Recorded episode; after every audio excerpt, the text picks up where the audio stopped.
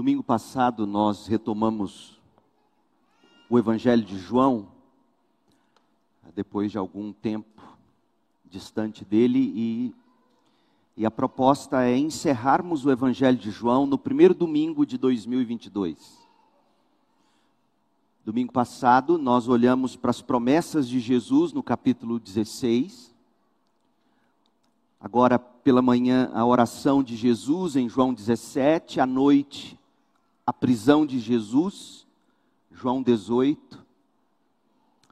No culto da virada, João capítulo 19, a crucificação de Jesus no primeiro domingo de 2022, se Deus permitir, pela manhã, capítulo 20 de João, a ressurreição de Jesus, abrindo o novo ano. Olha como Deus prepara. Deus é chique.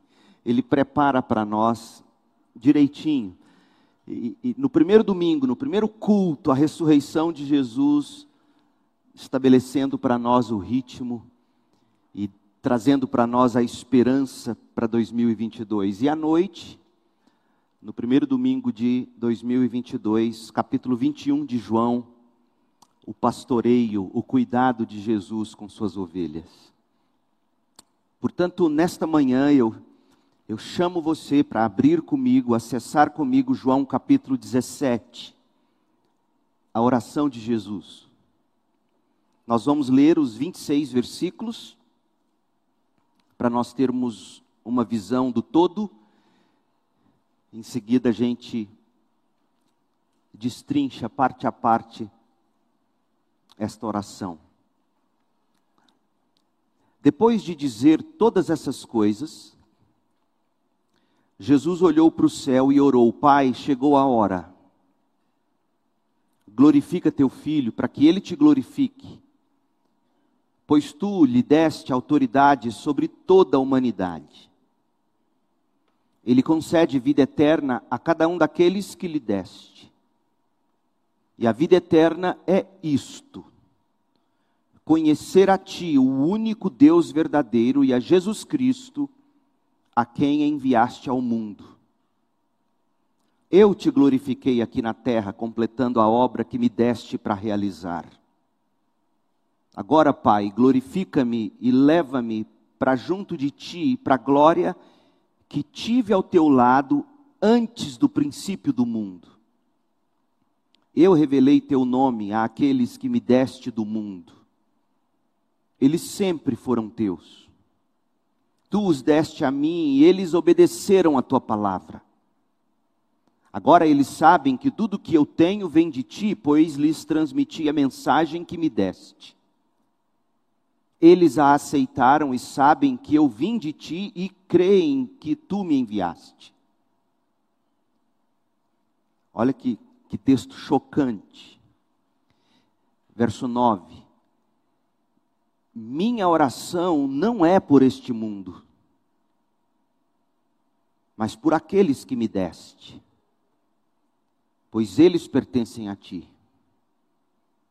Tudo que é meu pertence a ti, e tudo que é teu pertence a mim, e eu sou glorificado por meio deles. Agora deixo este mundo, eles ficam aqui, mas eu vou para a tua presença. Pai Santo, tu me deste teu nome, agora protege-os com o poder do teu nome, para que eles estejam unidos assim como nós estamos. Durante meu tempo aqui com eles, eu os protegi com o poder do nome que me deste. Eu os guardei de modo que nenhum deles se perdeu, exceto aquele que estava a caminho ou destinado à destruição, como as Escrituras haviam predito. Agora vou para a tua presença. Enquanto ainda estou no mundo, digo estas coisas para que eles tenham minha plena alegria em si mesmos. Eu lhes dei tua palavra e o mundo os odeia, porque eles não são do mundo, como eu também não sou. Não peço que os tire do mundo, mas que os protejas do maligno. Eles não são deste mundo, como eu também não sou. Consagra-os na verdade, que é a tua palavra, assim como tu me enviaste ao mundo, eu os envio ao mundo. e, e eu me entrego como sacrifício santo por eles, para que sejam consagrados na verdade. Não te peço apenas por estes discípulos, mas também por todos que crerão em mim por meio da mensagem deles. Minha oração é que todos eles sejam um, como nós somos um, como tu estás em mim, Pai, e eu estou em ti, que eles estejam em nós, para que o mundo creia que tu me enviaste. Eu dei a eles a glória que tu me deste, para que sejam um como nós somos um. Eu estou neles e tu estás em mim que eles experimentem unidade perfeita, para que todo mundo saiba que tu me enviaste, que os amas tanto quanto me amas. Pai, quero que os que me deste estejam comigo onde estou. Então eles verão toda a glória que me deste, porque me amaste antes mesmo do princípio do mundo. Pai justo, o mundo não te conhece, mas eu te conheço, e estes discípulos sabem que tu me enviaste. Eu revelei teu nome a eles e continuarei a fazê-lo. Então teu amor por mim estará neles, e eu estarei neles. Esta é a palavra do Senhor. Em que você ancora a sua vida? Âncora é uma palavra do vocabulário náutico. Âncora é uma peça geralmente de ferro, amarrada ou soldada em um cabo ou numa corrente. E a âncora serve para imobilizar uma embarcação flutuante, ou seja, a âncora é usada para manter a embarcação marítima ou fluvial parada firme quando há necessidade de ela parar em algum lugar. A âncora permite ancoragem segura. A âncora impede que uma embarcação seja levada por correnteza ou pelo vento. Em que você ancora sua vida?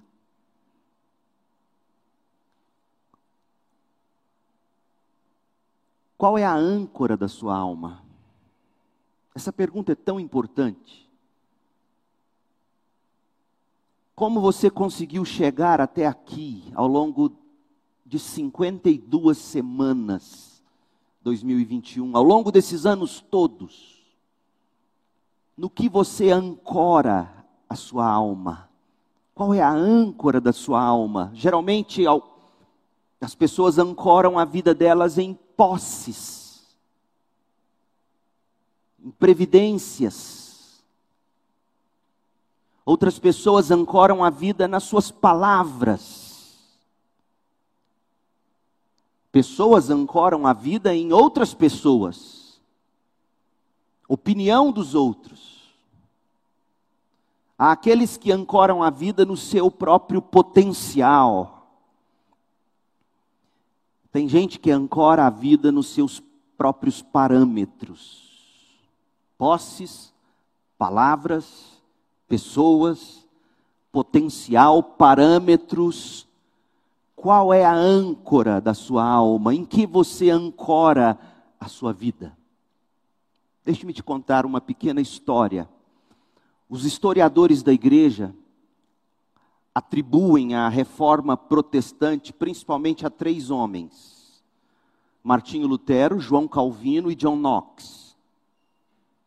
Lutero é conhecido como o causador da reforma. Calvino é conhecido como o consumador. Knox é o conservador da reforma. Lutero foi a tocha da reforma, Calvino foi a pena e o papel da reforma, e Knox foi o escudo, foi a espada da reforma. Um abriu o caminho, Lutero, o outro sistematizou os ensinos, Calvino, e o outro cuidou de mantê-la, John Knox. Não se sabe ao certo em que ano John Knox nasceu. Talvez tenha sido 1514, outros falam em 1524. Ele morreu em 1572. John Knox, se nasceu em 1524 e morreu em 1572, ele teria morrido com apenas 48 anos, a minha idade. Se ele nasceu mesmo em 1514, ele morreu com 58 anos. John Knox foi de fato o instrumento agudo da, da reforma protestante no seu país de origem, que foi a Escócia. John Knox foi um exímio pregador. John Knox manejava suas palavras cuidadosamente afiadas, de forma ampla, de forma imparcial. Ele cortava em todos os lados, ele cortava até as vestes da rainha. Suas palavras carregadas de verdade, afiadas pela verdade, fez com que ele não poupasse até mesmo as vestes reais de Maria I, que viveu entre 1516 e 1558. Maria, a primeira rainha da Inglaterra a reinar por direito próprio foi merecidamente aplicada a ela pelos críticos o nome de Maria a Sanguinária. Por quê? Porque ela buscava restaurar o catolicismo romano na Inglaterra, às custas de perseguir os protestantes. E ela chegou a mandar matar 290 líderes da igreja evangélica na Inglaterra. E ela se opôs impiedosamente com sangue nos olhos, a reforma e a pessoa de John Knox. Ela conseguiu, em algum momento, banir a luz do evangelho de John Knox do púlpito da igreja, mas ela nunca conseguiu extinguir a influência flamejante no coração do povo protestante sob o ministério de John Knox. Quando Knox morreu, a reforma protestante já estava completa. E eis o que um historiador escreveu sobre o fruto do ministério de John Knox. Abre aspas. Foi a vitória do povo sob a liderança de um bravo e verdadeiro homem contra as forças combinadas de uma rainha, uma corte e uma nobreza poderosa. Os reformadores escoceses fizeram seu trabalho de um modo tão cabal que nunca foi necessário fazer tudo de novo. Eles escreveram seu protesto com o próprio sangue, o qual até hoje se mantém em pé. Nada conseguiu impedir o ministério de John Knox. Mas John Knox não era poderoso apenas no púlpito ele era igualmente fervoroso de joelhos quando orava. Conta-se que a rainha Maria I uma vez comentou que tinha medo das orações, medo das orações e também das pregações de John Knox. Ela dizia que tinha mais medo das orações e da pregação de John Knox do que dos muitos regimentos de soldados escoceses e até dos ingleses. Imagina uma rainha tão poderosa como ela dizer isso. Eu temo mais as orações e a pregação de John Knox do que muitos regimentos de soldados escoceses e até dos ingleses. Embora não seja tão conhecido quanto seu lado robusto, havia também um lado terno em John Knox. Conta-se que no leito de morte, John Knox pediu à esposa dele que lesse duas passagens bíblicas. Adivinha quais foram? Duas passagens bíblicas. Ele pediu que a mulher lesse para ele. A primeira passagem, 1 Coríntios capítulo 15, por que será 1 Coríntios 15? Porque é o capítulo que trata da ressurreição. E termina dizendo que por causa da ressurreição, nossos esforços no Senhor nunca serão vão. Imagina um homem de 48 anos apenas, ou, ou 58, morrendo, tão jovem. Talvez com a sensação de que teria sido tudo em vão, e ele então pede, mulher, leia primeiro aos Coríntios 15. E aí ele disse algo assim: Agora leia para mim aquela passagem sobre a qual eu lanço a âncora da minha alma. Qual teria sido a passagem bíblica? O capítulo 17 do Evangelho de João. João capítulo 17, a oração sacerdotal de Jesus foi a âncora da alma de John Knox. Felipe Melanchthon viveu em entre 1497 e 1560, outro reformador protestante alemão, colaborador de Lutero. Felipe Melanchthon também falou sobre João 17, pouco antes de morrer. Note o quanto esse texto é precioso, foi, continua sendo e sempre será precioso para os santos de Deus. Olha o que Melanchthon disse sobre João 17. Nenhuma voz jamais foi ouvida no céu ou na terra, nenhuma voz mais exaltada, mais sagrada, mais fecunda, mais sublime jamais foi ouvida do que a oração oferecida pelo Filho ao próprio Deus. Já descreveram o discurso de despedida de Jesus como o templo das Escrituras Sagradas. O discurso de despedida de Jesus é João 13 a João 17.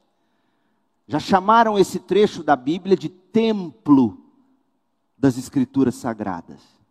E nesses termos, essas pessoas identificaram a oração de Jesus em João 17 como sendo o Santo dos Santos, porque em João 17 você ouve Deus falando com Deus. Deus Filho falando com Deus Pai.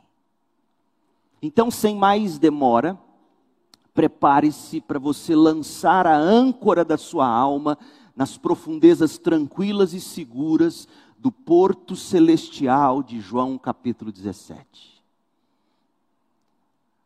A oração de Jesus em João 17 é uma unidade que pode ser dividida em três partes. A primeira parte da oração, versículo de 1 a 5, Jesus ora por si mesmo. Impressionante isso. O Filho de Deus orando por si mesmo. Deus Filho orando por si mesmo. O que e por que Deus Filho ora? Versículos de 1 a 5. Do verso 6 ao 19, você tem Jesus orando pelos apóstolos. E do verso 20 ao 26, Jesus ora pela igreja. Então Jesus orou por si mesmo, Jesus orou pelos apóstolos, Jesus orou pela igreja. E, e aqui nós temos um padrão de como a gente deve orar. A gente ora por nós mesmos, círculos concêntricos. Você ora por si mesmo, você ora por aqueles mais próximos de você e você ora pelo povo de Deus. Foi assim que Jesus orou. Então, vejamos, vamos caminhar por esta oração, seguindo esta divisão, e nós vamos ver o que a gente pode aprender e aplicar à nossa vida nesse neste último domingo de 2021. E a minha oração é, é que você ancore sua vida na oração de Jesus em 2022 e no resto de sua vida até a eternidade com Cristo. Jesus orou por si mesmo. Primeiro ponto. Jesus orou por si mesmo. Jesus estava, lembre-se, reunido com seus apóstolos. No capítulo 13 de João, nós o vimos celebrando a última ceia com os apóstolos, lavando os pés dos apóstolos. E após a ceia e após a cerimônia de lava-pés, nós ouvimos Jesus falando, conversando com os apóstolos, pregando aos apóstolos, ensinando aos apóstolos. Capítulo 13, 14, 15, 16, Jesus esteve conversando, pregando, ensinando, discipulando com posturas e palavras os seus discípulos. E o versículo 1 do capítulo 17 começa dizendo assim: Depois de dizer todas essas coisas, Jesus olhou para o céu e orou. Depois de pregar, Jesus orou. Onde você já viu esse parâmetro, pregação e oração na Bíblia? Onde você já viu esse parâmetro? Atos capítulo 6, quando a igreja primitiva estabelece os diáconos para que os apóstolos se dediquem ao ensino da palavra e à oração. Adivinha em quem eles se modelaram para dizer isso? Em Jesus. O ministério da pregação e da oração pertence ao pastor. Essencialmente, essencialmente, fundamentalmente, o ministério de um pastor é pregar e orar. Depois de dizer todas essas coisas, depois de pregar, Jesus olhou para o céu e orou. Então, nesse trecho em que Jesus ora por si mesmo, há alguns detalhes muito importantes. Primeiro detalhe: quem orou? O texto diz que Jesus orou o filho se dirigiu ao pai. Se dirigiu ao pai como o único mediador da nova aliança, 1 Timóteo 2,5. A palavra mediador em 1 Timóteo 2,5 é do grego messites, que significa intermediário, o reconciliador, alguém que fica entre duas pessoas, é o intercessor entre duas partes. Jesus é o nosso mediador com Deus. Hebreus 8, 6, Hebreus 9, 15, Hebreus 12, 24. Jesus é o nosso mediador. E aqui nós o vemos antes de ir para a cruz e ressuscitar, nós o vemos intercedendo pelos apóstolos e por nós, a igreja. E eis porque nós oramos em nome de Jesus. Porque ninguém pode chegar a Deus da terra para o céu, senão por intermédio de Jesus. E nenhuma bênção pode ser recebida do céu na terra, senão por meio de Jesus. 1 Coríntios 6, 11. Quem orou?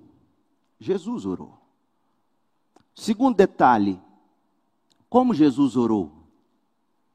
Jesus orou, note o texto no verso 1, Jesus orou olhando para o céu. Veja, ele não orou de olhos fechados. O que, que isso nos ensina? Isso nos ensina que não existe uma postura mais sagrada do que outras na oração. É didático muitas vezes, sobretudo quando a gente ora em público, é, fecharmos os olhos para orar, para não haver distração. De repente você está orando ao Pai Celestial com olhos abertos, vendo outra pessoa. Isso pode, pode ser é, estorvo, seria para mim. Mas não existe uma postura mais sagrada do que outra o que Jesus sempre disse que deveria acontecer, que as orações não podem ser usadas como maneira de você aparecer para os outros, por isso ele recomenda: entre para o quarto em secreto e ore ao seu pai. Mas Jesus olhou para o céu e orou. O que esse gesto comunica? O gesto de, de Jesus expressa a atitude do seu coração, a sua fé. Quando ele olha para o céu e ora, ele está dizendo: Eu estou levantando minha alma a Deus.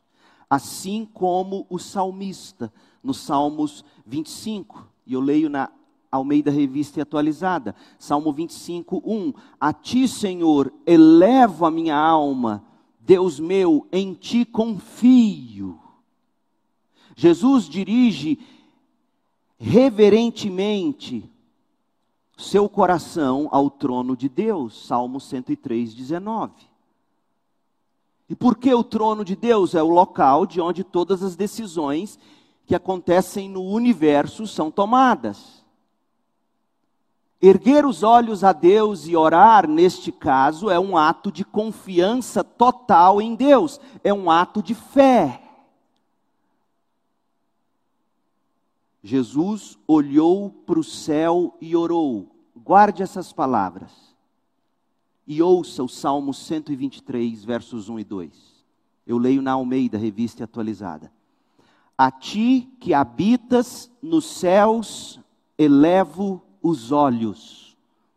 Com os olhos, ou como os olhos dos servos estão fitos nas mãos dos seus senhores, e os olhos da serva na mão de sua senhora, assim os nossos olhos estão fitos no Senhor, nosso Deus, até que se compadeça de nós. Jesus ora, e essa postura revela fé.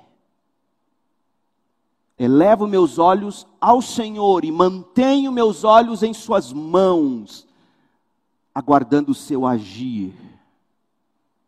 Um detalhe que precisa ser acrescentado.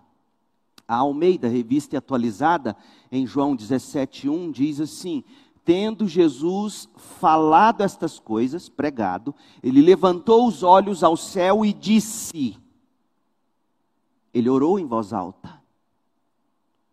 O verbo dizer indica que Jesus orou em voz alta. E o versículo 13 de João 17 diz assim: Agora eu vou para a tua presença. Enquanto ainda estou no mundo, digo estas coisas para que eles tenham minha plena alegria em si mesmos. Ou seja, Jesus orou sozinho muitas vezes. A gente lê isso nos evangelhos. E o conteúdo dessas orações privadas de Jesus não estão registradas para nós. Mas quando Jesus orou por nós, ele o fez publicamente e em voz alta, com o objetivo de encorajar e de ensinar seus apóstolos e a sua igreja como se deve orar. A oração pública, a oração comunitária, quando nós oramos e, e todos os demais na igreja ouvem e dizem amém, quem ora está modelando a oração também. Assim como a criança aprende a falar ouvindo principalmente seus pais conversarem com ela ou entre si, nós aprendemos a orar ouvindo outros com mais tempo com Deus orando. Jesus está aqui e, e, essa era uma prática. Os discípulos pedem para Jesus ensiná-los a orar, lá no Evangelho de Lucas. Oração no culto público não é brincadeira. Primeiro, porque é a Deus. Segundo, porque quem ora em público ensina, modela como se deve orar. Jesus orava muito sozinho. E o conteúdo das orações privadas não foram registradas, mas quando ele orou em público, ele orou em voz alta e o seu objetivo é nos ensinar, é nos encorajar. Terceiro, a quem Jesus orou? Depois de dizer todas essas coisas, Jesus olhou para o céu e orou: Pai, Pai, Jesus chamou Deus de Pai. Afinal de contas, Jesus é o filho unigênito do Pai, por natureza.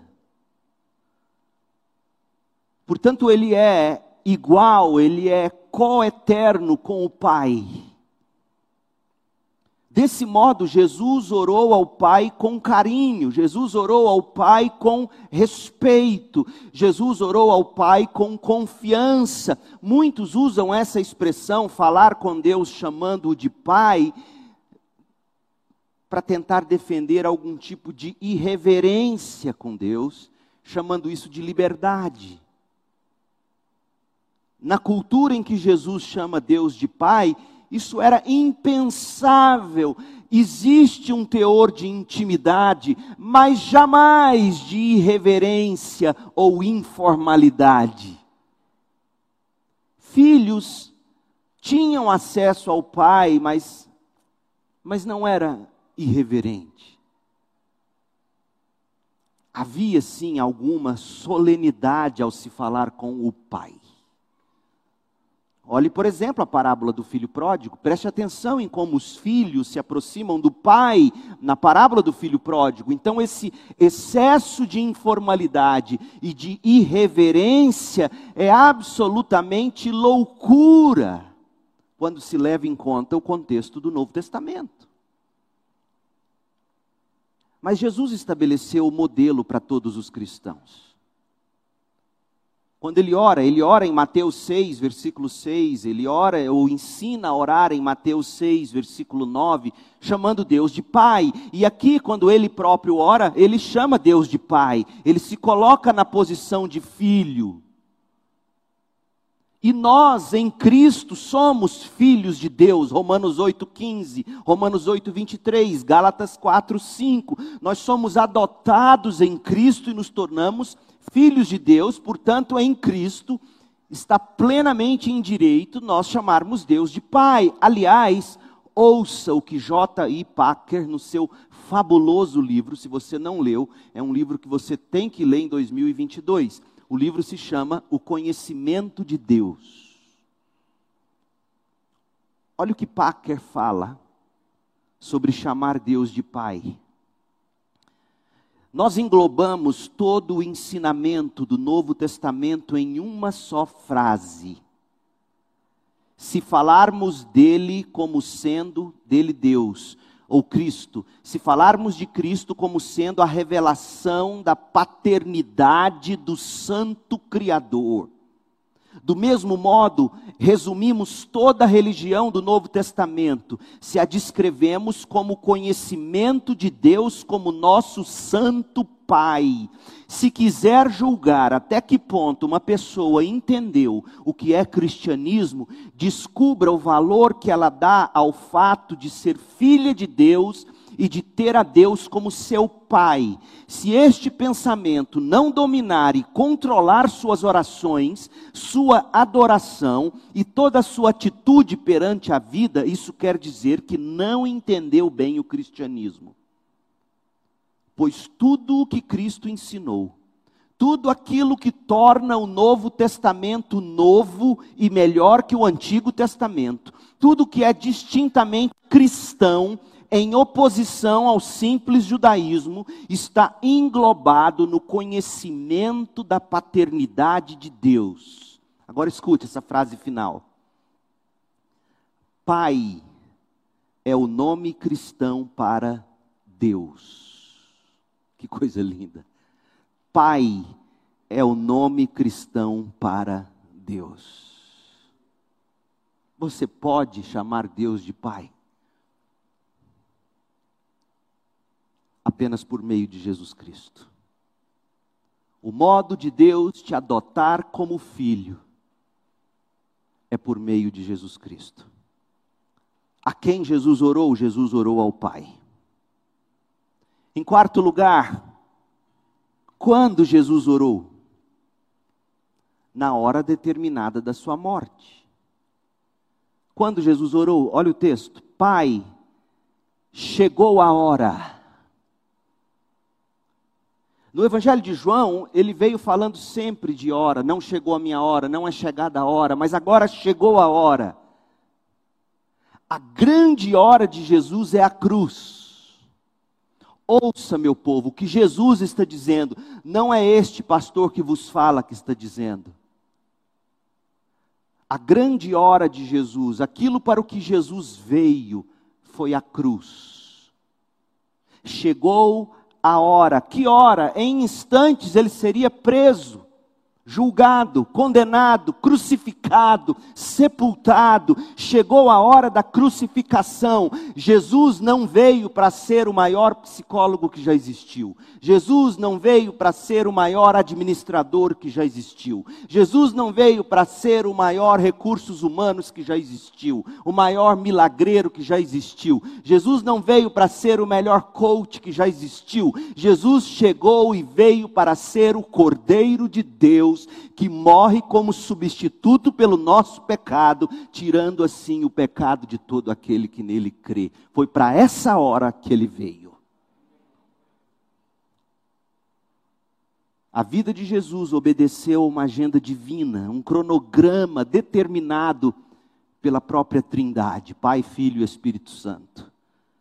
Jesus sempre destacou que os dias dele estavam contados e determinados. João 2,4, João 7,30. E finalmente chegara a hora de seguir para a cruz, após ele ter pregado, ele ora consagrando a sua vida e a sua obra ao Pai. Em quinto lugar, o que Jesus orou? Jesus pediu a sua glorificação. Veja, isso aqui é fundamental para o evangelho cristão. Embora Jesus ore por si mesmo, gente, pedindo por sua glorificação, essa oração de Jesus não é similar ao que nós fazemos quando nós oramos por nós mesmos. No versículo 1, Jesus ora pedindo: glorifica teu filho. No versículo 5, Jesus ora pedindo: Pai, glorifica-me. Então, quando Jesus ora pedindo: glorifica teu filho, glorifica-me, que em essência, esse é o teor da oração de Jesus por si mesmo, a sua glorificação.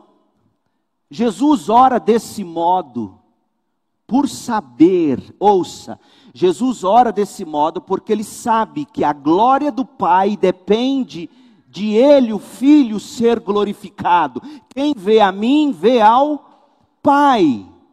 Quem recebe a mim, recebe o Pai. Quem me rejeita, rejeita o Pai. Então, o modo de o Pai ser glorificado na terra é o Filho ser glorificado. Em outras palavras, o pai não recebe honra, o pai não recebe glória, se o filho também não as receber. João 5, 23. Quem não honra o filho, certamente não honra o pai que o enviou. Outro modo de dizer isso é: quem não glorifica o filho, não glorifica o pai que o enviou. Mas não termina aqui a profundidade dessa expressão, glorifica teu filho, já que a hora chegou.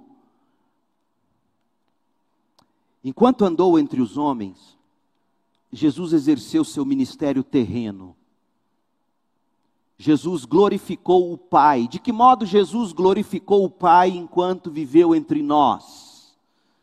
Jesus glorificou o Pai pelo modo como ele viveu, pelos milagres que ele realizou, pelas mensagens que ele pregou. Mas Jesus também deveria glorificar o Pai por meio do seu sofrimento e da sua morte na cruz. João 12, 23 a 25, João 13, de 31 a 32. Então Jesus veio com a missão de glorificar o Pai em vida e na morte. A questão então era, e ainda é, veja, ouça, ver glória em sinais ver glória em maravilhas, ver glória em palavras, ver glória num viver santo é uma coisa, é mais fácil. Outra coisa e mais difícil é alguém enxergar glória no sofrimento, sobretudo na cruz, sobretudo na humilhante, vergonhosa e maldita cruz, não é verdade? O autoesvaziamento de Jesus.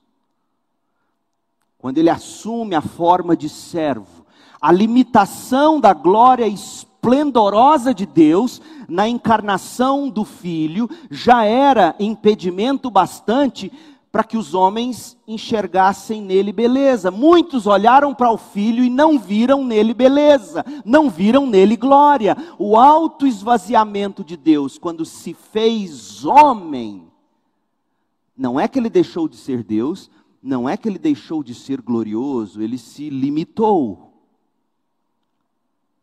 Já era difícil para os homens enxergar beleza na humanidade de Cristo, glória na humanidade de Cristo tanto mais opaca e desinteressante, de fato vergonhosa, seria a glória do Filho de Deus, uma vez espezinhado pelos homens, chicoteado pelos homens, xingado pelos homens, pregado no madeiro do Calvário pelos homens. Quem seria capaz de ver glória na via dolorosa e na crucificação de Cristo? Entendeu por que, que Jesus pede: glorifica teu filho? Pai, glorifica-me. Jesus quer que o Pai faça com que a crucificação seja tão glorioso que nós, ao vermos isso, ao lermos sobre isso, ao ouvirmos sobre isso, a gente enxerga a glória. Porque Jesus sabe que tudo pelo que ele passaria seria repugnante para os homens. Agora leia comigo João 17, 1 e veja se tudo isso não faz sentido. Pai, chegou a hora, glorifica teu filho, para que ele te glorifique. Se o filho não for glorificado, o pai não será glorificado. Pois tu lhe deste autoridade sobre toda a humanidade, ele concede vida eterna a cada um daqueles que lhe deste. E a vida eterna é isto: conhecer a Ti, Deus, Cristo quer que a gente conheça Deus, o único Deus verdadeiro, e o modo de se conhecer o único Deus verdadeiro, de, um, de uma maneira salvífica, é conhecendo o Filho. E para a gente conhecer o Filho, a gente tem que ver a glória do Filho e se encantar com ela. Quando Jesus pede a sua própria glorificação, ele está pensando na nossa vida eterna. Jesus está dizendo, Pai, faça o filho grande com a mesma glória que eu tinha contigo antes do mundo ser criado. Que as pessoas, ao lerem sobre mim nas páginas do Evangelho, enxerguem glória na minha mensagem, nos meus milagres, na minha maneira de viver, mas, sobretudo, que eles enxerguem glória na cruz, porque foi para esta hora que eu vim. Oh, meu povo. Verso 4: Eu te glorifiquei aqui na terra, completando a obra que me deste para realizar. Eu te glorifiquei com o que eu fiz. Eu te glorifiquei com o que eu falei. Eu te glorifiquei com o modo como eu vivi. Minhas palavras te glorificaram. Minhas atitudes te glorificaram. Meu jeito de viver te glorificaram o modo como eu fui filho de Maria, de José, o modo como eu fui irmão dos meus irmãos, o modo como eu vivi, eu te glorifiquei em tudo que eu fiz, como eu vivi. Aquilo que o Senhor me deu para realizar, eu fiz de um modo que te glorificou. Agora eu vou para a cruz. Verso 5. Agora, Pai, glorifica-me lá na cruz e leva-me para junto de ti, para a glória que tive a teu lado antes do princípio do mundo. Gente, como era a glória do filho ao lado do pai antes do princípio do mundo? Era esplendorosa, absolutamente sem palavras para descrevê-la. Mas agora, encarnado, limitado pelo corpo humano, e em instantes ensanguentado, crucificado, quem seria capaz de enxergar glória no Rei da Glória? Daí que Jesus orou: glorifica teu filho. Pai, glorifica-me e leva-me para junto de ti, para a glória que tive a teu lado antes do princípio do mundo.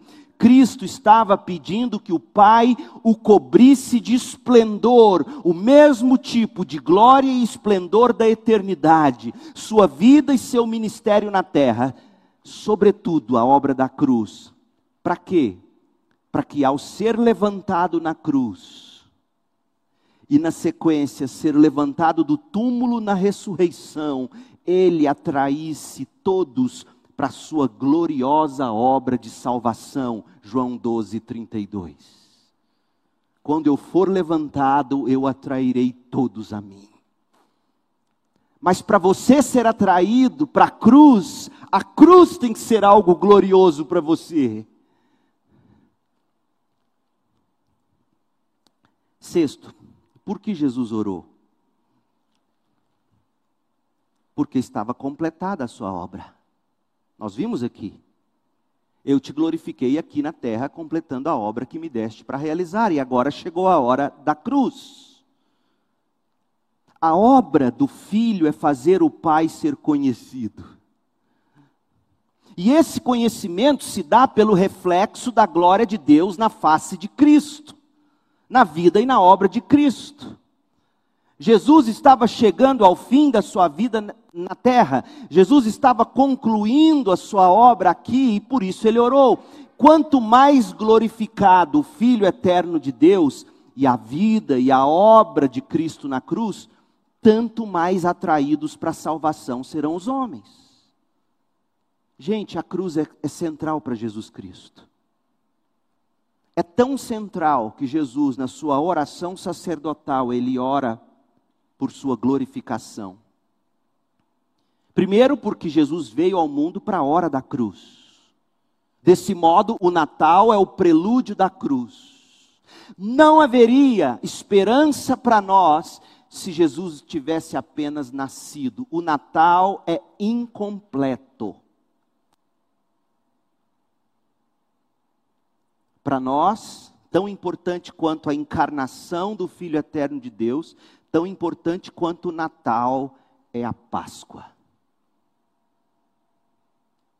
Então, Jesus veio ao mundo para esta hora. O Natal é o prelúdio da cruz. Outra coisa, a cruz é o meio para a glorificação do Deus Trino. De que modo a cruz glorifica Deus, gente? Na cruz você vê a sabedoria de Deus. Que sabedoria? A sabedoria de Deus resolvendo o maior de todos os problemas, perdoando pecadores. Então você vê sabedoria, você vê graça, você vê justiça, você vê amor, tudo isso estampado na cruz.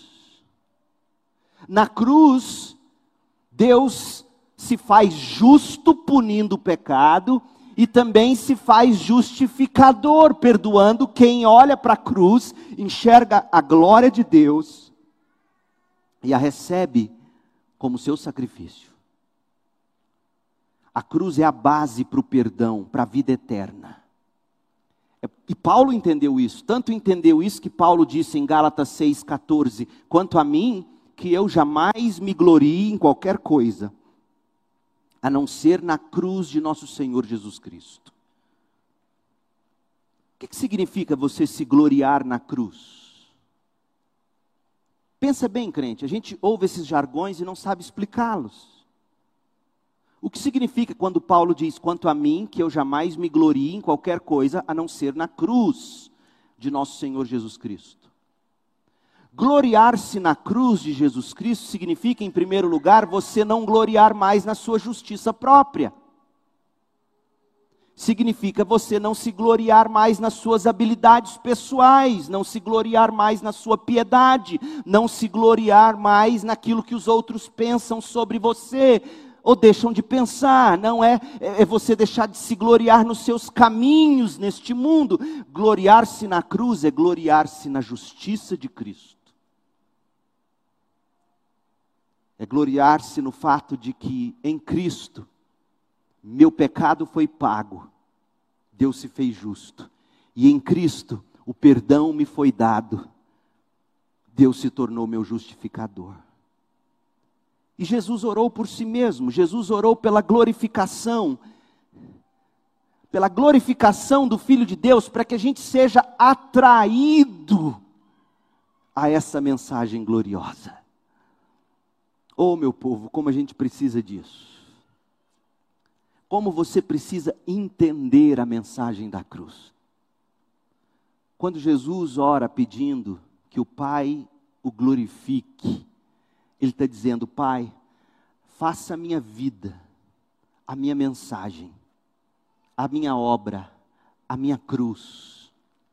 Faça com com que as pessoas, ao entrarem em contato com a narrativa do meu nascimento, do meu ministério, dos meus milagres, as pessoas, ao entrarem em contato com a narrativa da crucificação, que as pessoas enxerguem nisso algo absolutamente glorioso e eles sejam atraídos a mim, e assim o Pai será também glorificado. O que, que mais te atrai nessa vida? Jesus orou para que a cruz seja o seu maior prazer, sua maior alegria, o seu grande deleite. Mas o texto prossegue: Jesus orou pelos apóstolos. Jesus orou pelos apóstolos do versículo 6 ao 19. Ele orou por si mesmo e passou a orar específica, mas não exclusivamente por seus apóstolos. Veja, tudo aquilo que Jesus pediu em favor dos apóstolos também se aplica a todos os discípulos de Jesus em todas as épocas e culturas, você e eu também, por exemplo. Então Jesus orou pelos apóstolos, mas o que ele pediu em favor dos apóstolos ele pediu também em nosso favor. E, e Jesus fez essencialmente três pedidos. Como o texto aqui é mais simples do que os cinco primeiros versículos, eu gastei a, a, o tempo da mensagem toda, quase, no primeiro ponto, porque é o mais difícil de entender. O resto é óbvio. Jesus ele ora, ele pede essencialmente três coisas em favor dos apóstolos e em nosso favor. Primeiro, Jesus pede que eles sejam preservados na verdade, versos 6 a 14. Segundo, Jesus pede que eles sejam guardados em santidade, de 15 a 17. E terceiro, que eles sejam sustentados na grande comissão, 18 e 19. Então, três coisas que Jesus pede ao Pai em nosso favor: verdade, santidade e a grande comissão. Gente, isso aqui estabelece a agenda da nossa vida: verdade, santidade e a grande comissão. Jesus pediu que nós fôssemos preservados na verdade. Olha, olha o verso 6. Eu revelei teu nome àqueles que me deste do mundo. É importante você, porque é importante você entender o que Jesus quer dizer com nome aqui, nome. Nome aqui é sinônimo de evangelho. Nome aqui é sinônimo de palavra, é sinônimo de mensagem. Porque Jesus vai, vai pedir que o Pai preserve no nome. E aí você fica confuso. Como assim? Que nome? Nome aqui, eu revelei teu nome, eu revelei teu caráter, eu revelei tua palavra, afinal a palavra de Deus, a lei de Deus revela o ser de Deus, a Bíblia revela Deus. Eu revelei teu nome àqueles que me deste do mundo. Alguns do mundo o Pai deu ao Filho, é isso que está dito aqui. Não sou eu, não é João Calvino, é João, o evangelista. Então, por favor, não fique depois falando, pastor, o senhor é calvinista? Não, eu sou bíblico. E a Bíblia está dizendo aqui que eu revelei teu nome àqueles que me deste do mundo. Aqueles que o Pai pegou e levou para Jesus. Ou não é isso que está escrito aí? Amém? Está escrito aqui. Eu revelei teu nome àqueles que me deste do mundo. Eles sempre foram teus. Tu os deste a mim. E a consequência do pai ter dado ao filho, e eles obedeceram a tua palavra. Obedeceram a palavra porque o pai deu ao filho, e quando nós chegamos ao filho pelo pai, pelo espírito, nós obedecemos a palavra. palavra é sinônimo de nome, no versículo 6. Agora eles sabem que tudo que eu tenho vem de ti, pois lhes transmiti a mensagem que me deste. Veja, nome, sinônimo de palavra, de mensagem, de evangelho. E eles aceitaram e sabem que eu vim de ti e creram que tu me enviaste. Minha oração não é por este mundo. Ouça, meu povo, Jesus, na sua oração sacerdotal, não intercedeu pelo mundo. Minha oração não é por este mundo. Minha oração é por aqueles que me deste. Pois pertencem a ti. Tudo que é meu pertence a ti. E tudo que é teu pertence a mim. E eu sou glorificado por meio deles. Jesus está falando da, da, segurança da nossa salvação eterna. O Pai nos amou antes da fundação do mundo. O Pai nos deu ao Filho. O Filho nos deu a palavra. Nós ouvimos, nós cremos, porque o Pai nos trouxe. Então ele está falando da nossa segurança eterna, a perseverança dos santos. Aí o verso 11. Agora eu deixo este mundo. Eles ficam aqui. Mas eu vou para a tua presença, Pai Santo Tu me deste teu nome, agora protege-os com o poder do teu nome, para que eles estejam unidos assim como nós estamos.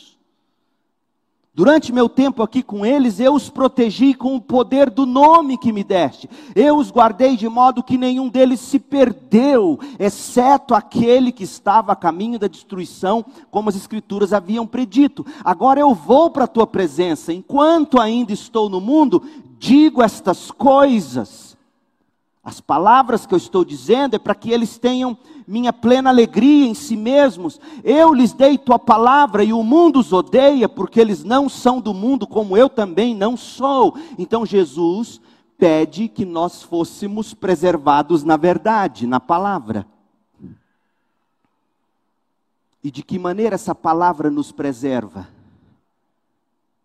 Ele diz aí, no verso 13: eu digo estas coisas para que eles tenham minha alegria.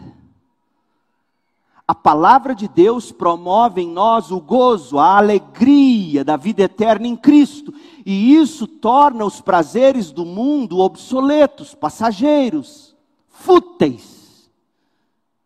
Então Jesus quer que Deus trabalhe em nosso coração de tal modo que o nome, a palavra, a mensagem, o evangelho, dê o nome que você quiser, mas é palavra de Deus. A palavra de Deus promove em nós alegria, que faz a gente abrir mão das alegrias desta vida que nos condenam.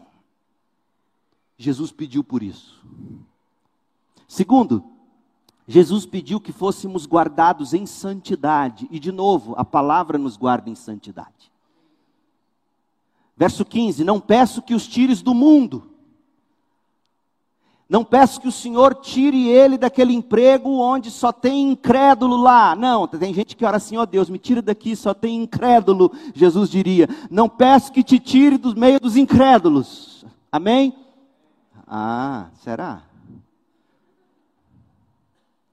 Não peço que os tires do meio dos incrédulos. Eu acho que Jesus já respondeu sua oração.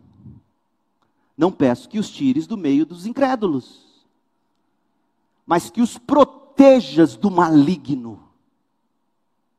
Eles não são deste mundo, como eu também não sou, consagra-os na verdade, que é a tua palavra. Então, na medida em que você se consagra, que você se dedica, que você se separa pela palavra, em alegria em Deus, você se guarda em santidade. Jesus pediu por isso. E terceiro, Jesus pediu que nós fôssemos sustentados na nossa missão. Olha o verso 18: Assim como tu me enviaste ao mundo, eu os envio ao mundo. Eu me entrego como sacrifício santo por eles, para que sejam consagrados na verdade. Jesus está dizendo que verdade e santidade devem transbordar na grande comissão. E assim como Cristo se sacrificou em santidade, nós também devemos para que outros sejam consagrados na verdade do Evangelho. Então, eis o que Jesus orou ao Pai em favor dos apóstolos e em nosso favor. Que nós sejamos preservados na verdade, que nós sejamos guardados em santidade e que nós sejamos sustentados na grande comissão. E a base de tudo isso é o nome, é a palavra, é a mensagem. Mais do que nunca você tem que entender que você precisa da palavra para você viver na verdade. Você precisa da palavra para você ser guardado em santidade. Você precisa da palavra para você ser sustentado na grande comissão. Assim como o Pai me enviou ao mundo, eu envio vocês ao mundo. Jesus orou por si mesmo, Jesus orou pelos apóstolos, por fim, Jesus orou pela igreja. Tudo que Jesus pediu em favor dos apóstolos, como nós vimos, de fato também se aplica à igreja. A igreja deve ser preservada na verdade, guardada em santidade e sustentada na grande comissão. Mas aqui, nessa terceira e, e última parte da oração, Jesus acrescenta alguns ingredientes, dois na verdade. Ele pede duas coisas em favor da igreja. Primeiro, unidade. Segundo, perseverança. Jesus orou pela unidade da igreja, versículos 20 a 23. Agora veja, que tipo de unidade? Muita gente pensa que a gente tem que ser unido e pronto. Não, vamos viver em unidade. Não. Unidade na verdade dos apóstolos. Nós não podemos comprometer a verdade em nome da unidade e perseveravam na doutrina dos apóstolos e no partir do pão. Onde nós enxergamos Jesus dizendo que a unidade da igreja está na verdade apostólica? No versículo 20. Olha como Jesus conecta os discípulos, os apóstolos, com a igreja. Quem é a igreja? Aqueles que creriam a partir da mensagem dos apóstolos. Eu e você. Se nós traçássemos uma linha entre quem pregou o evangelho para você e quem pregou para aquele que pregou para você, e quem pregou para aquele que pregou para aquele que pregou para você, nós teríamos uma linha que iria de mim e de você até os apóstolos. Olha o que Jesus diz: não, não te peço apenas por estes discípulos, mas também por todos que crerão em mim por meio da mensagem deles. O que é que nos une? A mensagem deles. Nós não mantemos unidade com aquilo que não é mensagem apostólica. Jesus não pediu unidade a qualquer custo, jamais ao custo da verdade, Ele é a verdade. Por mais que se fale em nome de Jesus, se não passa pela, pela mensagem dos apóstolos, pela mensagem evangélica, não é digno da nossa unidade. E eis aqui uma mensagem fortíssima para os batistas brasileiros, que em nome da unidade tem comprometido raízes profundas, sérias, em nome de se manter unido. Não, em nome, em nome da unidade. Não. Em primeiro lugar, a verdade. Jesus conecta aqueles que vão crer com a mensagem deles. Não te peço apenas por esses apóstolos, mas também por todos que crerão em mim por meio da mensagem dos apóstolos. É isso que nos une. Então, unidade na verdade dos apóstolos, segundo, unidade na vida da Trindade divina. A verdade e o amor sobrenatural que unem os cristãos na igreja é uma demonstração do evangelho poderoso que nos une. Olha, olha a vida da Trindade escorrendo na vida dos crentes unidos na mensagem apostólica. Verso 21. Minha oração é que todos eles sejam um, como nós somos um, como tu estás em mim, Pai, e eu estou em ti. Que eles estejam em nós, para que o mundo creia que tu me enviaste. Eu dei a eles a glória que tu me deste, para que sejam um, como nós somos um. Eu estou neles e tu estás em mim que eles experimentem unidade perfeita, para que todo mundo saiba que tu me enviaste e que os amas tanto quanto me amas. Veja, para o mundo crer, o mundo precisa ver em nós unidade. Unidade é, é vital para o Evangelho. Mas a unidade que brota da mensagem dos apóstolos. E aí o mundo vê em nós que o fundamento da união cristã está na revelação de Deus no Evangelho de Jesus, que produz vida. Pessoas tão distintas, tão diferentes, unidas pelo mesmo Cristo, definido pelo mesmo Evangelho.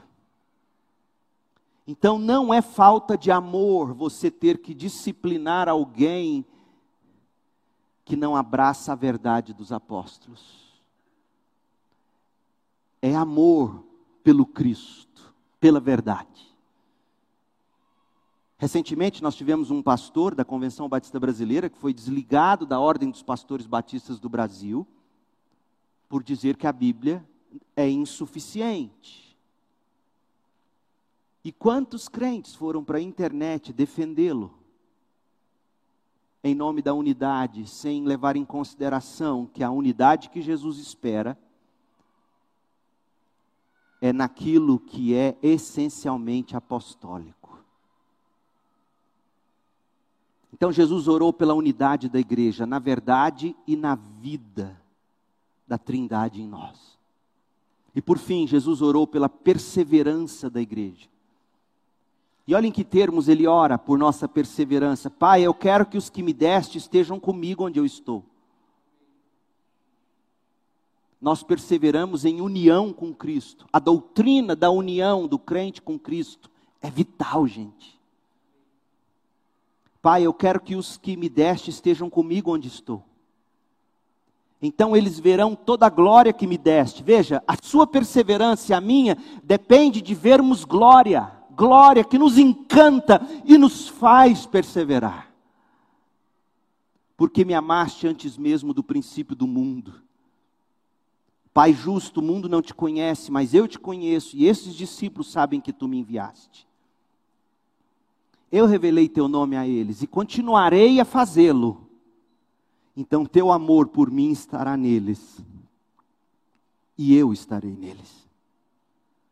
A perseverança da igreja depende de que os crentes desfrutem da glória e do amor infinitos de Deus por meio dessa união íntima com o Filho Jesus Cristo. Dito de outro modo, a revelação do amor de Deus, gente, pelo Evangelho de Jesus, nos leva ao desfrute do glorioso amor de Deus em Cristo. Esse é o único meio para a gente perseverar. Deleite na glória de Cristo. Jesus orou pela igreja, pediu ao Pai pela unidade e a perseverança da igreja. Você se lembra de John Knox? Ele disse que a âncora da vida dele estava em João 17. Era a oração de Jesus que ele achava, era nessa oração que ele achava força para perseverar. E nessa oração, o reformador escocês encontrava estabilidade. Eu fiquei me perguntando por quê. Primeiro, porque Jesus fala de se ver a glória de Jesus. E John Knox estava próximo, muito próximo desse grande momento. Segundo, porque eu creio que John Knox entendeu claramente a conexão entre palavra e oração. Tendo Jesus pregado, ele orou. John Knox viu o Cristo profeta em João 13, João 14, João 15, João 16, e John Knox viu o Cristo sacerdote, em João 17.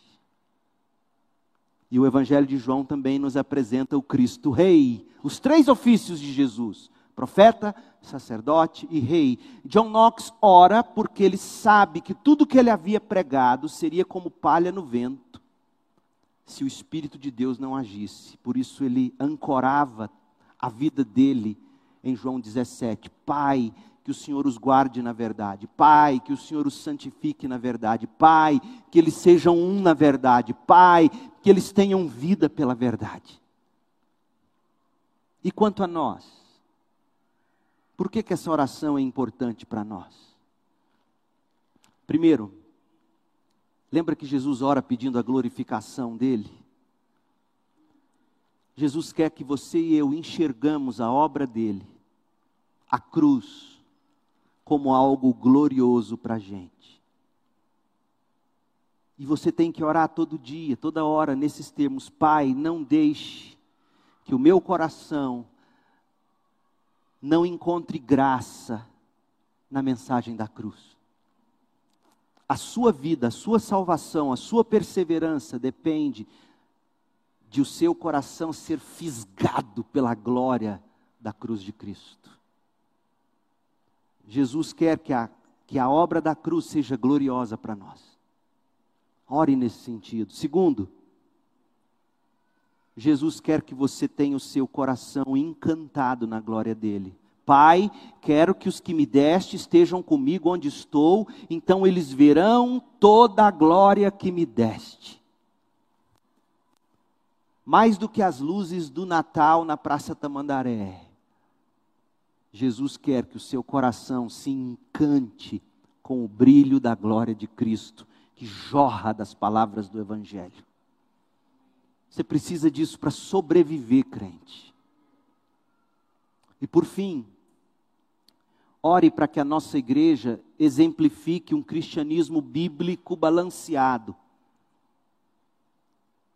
Que a gente continue na CBB, não é Convenção Batista Brasileira, que a gente continue num cristianismo bíblico balanceado.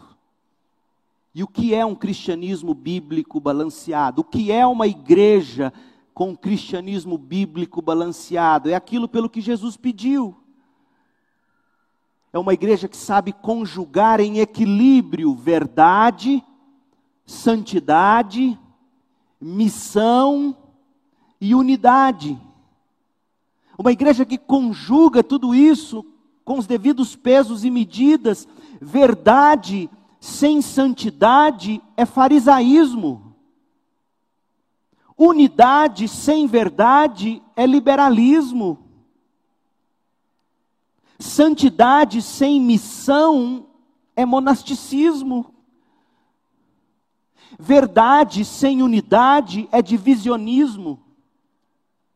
Missão sem verdade é assistencialismo e por aí vai. A igreja é única porque ela é chamada ao equilíbrio entre verdade, santidade, missão e unidade. É só você ouvir a oração de Jesus para entender isso.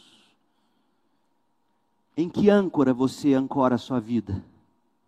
Ouça Jesus orar Ancore a sua vida na glória da cruz, na justiça de Cristo. Ancore a sua vida na glória de Jesus, na vida e nos ensinos de Cristo. Ancore a sua vida no cristianismo bíblico balanceado, verdade, santidade, missão e unidade. Esse é o desejo de Jesus para nós. Hoje, para 2022 e até que ele volte para definitivamente estabelecer seu reino. Que Deus te abençoe com graça, oremos. Ó Deus, quão profunda é tua palavra, quão bela e maravilhosa é a Escritura Sagrada. E quanto risco nós corremos de não apreender não apenas com a cabeça, mas sobretudo com o coração. Tudo que Jesus ora aqui. Ó Deus, seja a glória da cruz o nosso deleite, afinal Jesus orou pedindo: chegou a hora, glorifica o teu filho. Ó Deus, seja a glória de Jesus o nosso deleite, a mensagem, a palavra, a vida de Jesus. Ó Deus, seja esse equilíbrio entre verdade, santidade, missão, unidade, o que a segunda igreja batista em Goiânia busca viver. Ó Deus, livra-nos da verdade sem santidade. Seria farisaísmo, Pai. Livra-nos da unidade sem verdade, seria liberalismo, Pai. Livra-nos da santidade sem missão, seríamos monásticos. Livra-nos da verdade sem unidade, nós dividiríamos o corpo. Livra-nos de missão sem verdade, não passaríamos de uma ONG.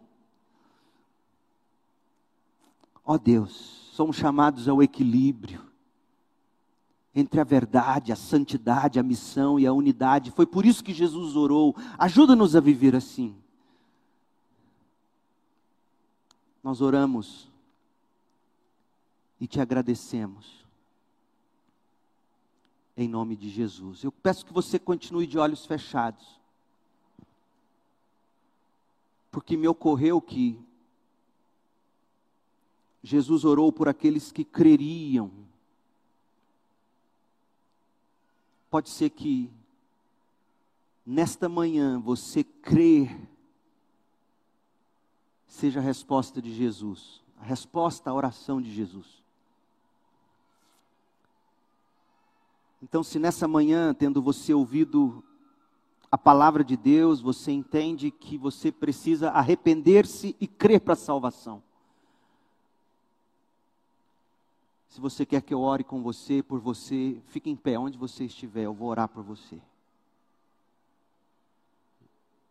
Deus abençoe o jovem.